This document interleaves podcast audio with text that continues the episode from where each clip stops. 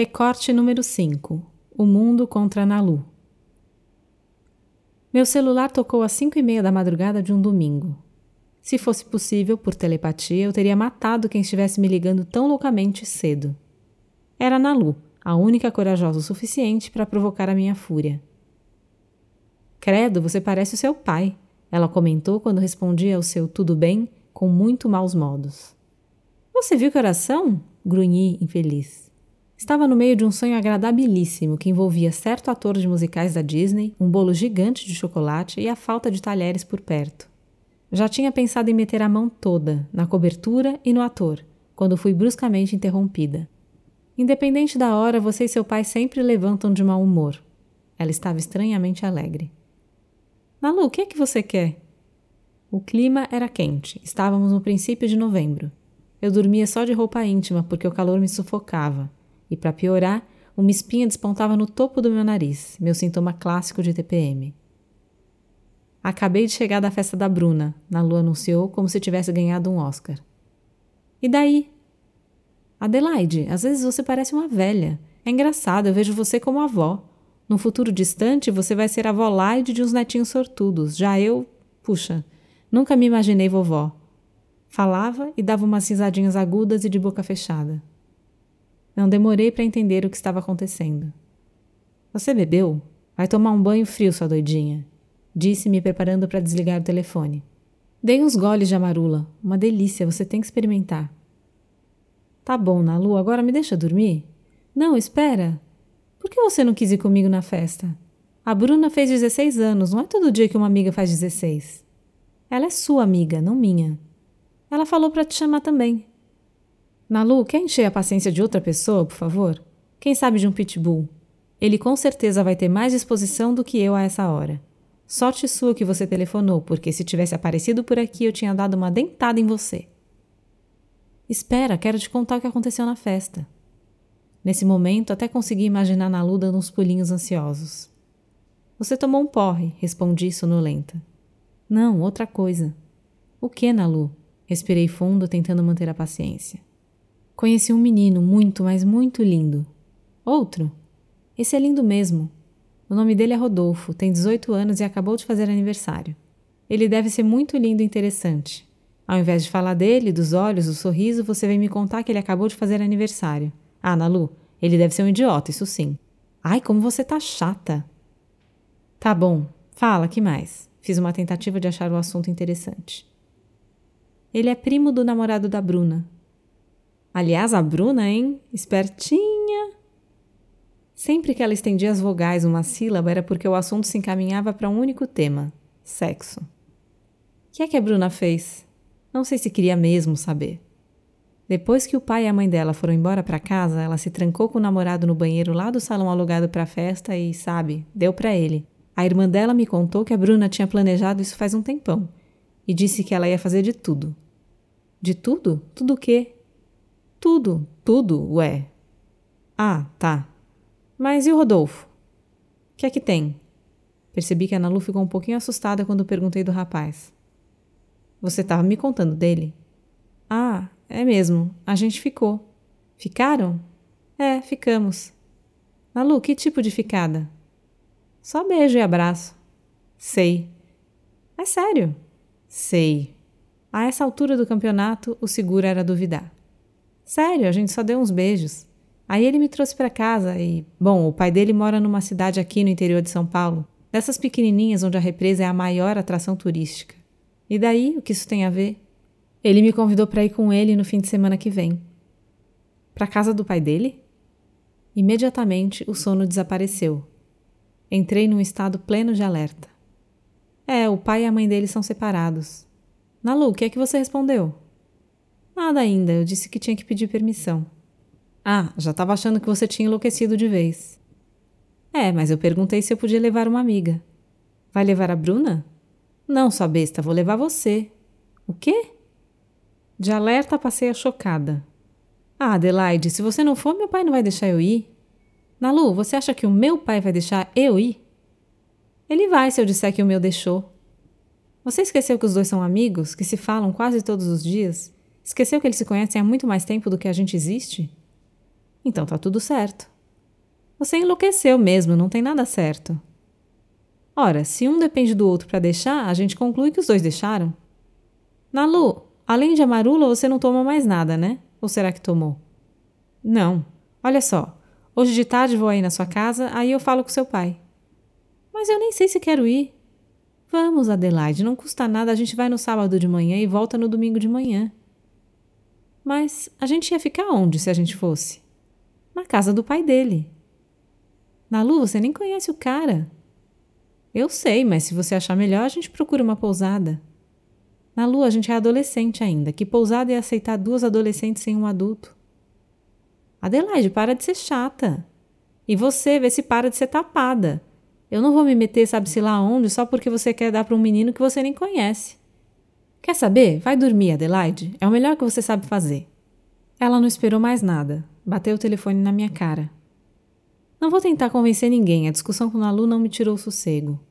Depois de desligar o celular, virei para o outro lado no travesseiro e tornei a adormecer. Em menos de três minutos já não tinha mais consciência. Nós duas discordamos inúmeras vezes, mas o bom é que nunca ultrapassamos nossos limites, nunca dissemos nada que nos faria pedir perdão no dia seguinte. Fui abrir os olhos novamente lá pelo meio-dia. Meu pai veio bater a porta com delicadeza, com um convite para a gente almoçar na casa do tio Fernando e da tia Madalena. A tia estava preparando a especialidade da casa, estrogonofe de frango com champignon. Dá tempo de tomar um banho? perguntei com a voz pastosa. Nem tinha saído da cama ainda e o clima calorento já grudava o meu cabelo na nuca por causa do suor. Adelaide, só se for rápido, a gente tem que passar no supermercado para comprar batata palha e refrigerante. É rápido. Levantei e fui tomar um banho gelado. Depois, enquanto me vestia, não pensei em Nalu diretamente, pensei no estrogonofe. Gosto do prato porque para comê-lo a gente não precisa de outro talher além do garfo. Já imaginou, por exemplo, cortar um bife sem enxergá-lo? Garanto é muito complicado. E essa, entre dificuldades menores do dia a dia, era a que mais me preocupava. Se eu fosse a um lugar onde ninguém me conhecesse, será que não ocorreria ao meu acompanhante que eu ficaria constrangido em solicitar que alguém cortasse a minha comida? Nos jantares na casa da avó Manuela, os copeiros traziam os meus pratos praticamente mastigados, de tão picadinhos e das festas de gala eu não participava. Nunca compareci a uma reunião sofisticada na chácara, daquele tipo em que todo mundo usa 200 garfos diferentes, cada um para um prato. Jamais recebi um convite. Meus avós não admitiam, mas eu era uma mancha, ainda que discreta, na bela porcelana chinesa da família. Ao pensar friamente na incompetência em lidar com facas e colheres, sei que não tem nada de absurdo em solicitar auxílio. Ruim de verdade seria se eu tentasse fatiar uma pizza sozinha e um dos pedaços fosse parar dentro do copo de um desavisado, ou se fosse pôr na boca um naco grande demais que não coubesse e ficasse de pendurado para fora, balançando numa cena nojenta. Existe treino para tudo, mas quanto à etiqueta durante as refeições, se você não vê com objetividade o que vai comer, não consegue naturalidade. Tem gente que pode até achar essas minhas preocupações um exagero paranoico. Entretanto, todo mundo concorda. A gente só gosta de ser notado quando faz algo impressionante de propósito, do contrário, não há quem queira ser o centro das atenções. Os planos da Nalu naquela ocasião, além de arriscados pelos motivos óbvios, ainda colocavam à prova a minha racionalidade. Se eu fosse com ela, não ia querer ser um estorvo, logo eu precisaria me dar bem com quem me deparasse por lá. E isso só seria possível se eu conseguisse que eles nem rissem de mim nem tivessem pena. Tarefas árduas para quem tem míseros 15 anos. Quando meu pai e eu chegamos ao apartamento do tio Fei e da tia Madá, assim que passamos pelo capacho na porta da frente, nossas antenas de sexto sentido decodificaram as ondas carregadas que corriam pelo lugar. Meu tio, após ter se despencado na poltrona da sala com todo o peso, cochichou para o meu pai apontando na direção da cozinha. A coisa lá dentro está esquentando. Meu pai, se aproximando do amigo, usou o mesmo volume de voz. O que é que foi? Tio Fê abriu a boca para responder, mas foi impedido por um grito da filha, que deve ter ecoado pelo condomínio inteiro. Mas por que não? Cala a boca! Com quem você pensa que está falando? Com uma das suas amiguinhas? Eu disse que não, então é não. Tia Madalena exercia tanta autoridade que seria capaz de desmontar o mais altivo soldado inglês que lhe aparecesse diante dos olhos. Se minha mãe falasse assim comigo, eu congelaria para sempre. Bom, pelo menos eu acho. Mãe, não vai acontecer nada. Nalu, o oposto de mim, reagiu, insistiu. O que foi um erro, na minha humilde opinião. Não vai acontecer nada porque você não vai a lugar nenhum. Ah, que merda! Nalu bateu os pés e saiu correndo para o quarto. Uns instantes mais tarde, Tia Madá veio nos encontrar. Ela bufava, esfregando as mãos com um ar irritado, mas fez questão de colocar a irritação de lado quando me deu seu beijo de boas-vindas. Meu pai, que deu um abraço demorado na tia Madá, perguntou no sussurro se ele podia ajudar em alguma coisa. Se puder guardar em algum lugar, num baú, uma garota adolescente baixinha e explosiva, ajuda muito, respondeu quase explodindo. Meu pai, bancando o espertalhão, retrucou.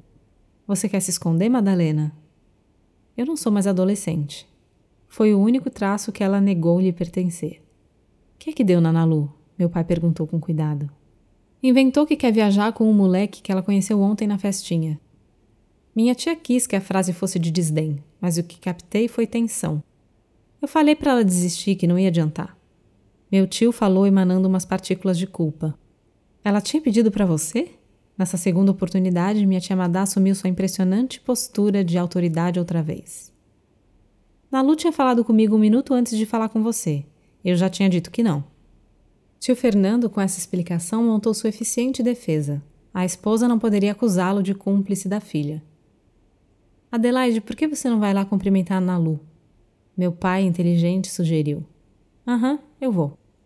Saí da sala rumo ao quarto. Não bati na porta ao dar de cara com ela e entrei sem pedir licença.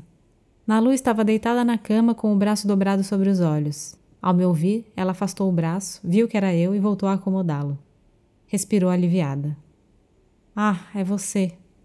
O quarto de Nalu não era muito diferente do meu, Tínhamos praticamente os mesmos pôsteres e nossos móveis eram de madeira. Só não combinávamos nas cores das paredes. Eu preferi o azul claro e ela decidiu pelo verde desbotado. Tudo bem com você? disse, fechando a porta atrás de mim. O que é que você acha? É, tô vendo que não. Fui andando na direção da cama com bastante lentidão. Você bem que podia pedir para ela, hein, Adelaide? Pede para minha mãe. Nalu tinha várias notas de súplica na voz. Nalu, será que não é melhor você dar um tempo? O que você quer dizer? Ela tirou de vez o braço da frente do rosto. Você conheceu esse Rodolfo ontem, então não é melhor esperar para ver como é que as coisas vão se ajeitar? Adelaide, você não entende, ele não vai ficar me esperando. Mas não é possível que você já esteja tão envolvida. Eu não estou envolvida, só que eu queria ficar. Você sabe, uma gorda que nem eu não tem duas chances na vida de ficar com um cara que nem ele. Aquela que falava não era minha melhor amiga, era um alter ego que se apoderava dela, um vírus que agia quando a imunidade estava baixa. Eu odiava conversar com ela assim, então, sem raciocinar, permiti que a frustração falasse por mim. Quer saber? Não acho que você deva viajar com esse Rodolfo. A sua mãe tá é muito certa. Dei as costas para ela, saindo com um giro nos calcanhares e batendo a porta com um gesto largo do braço.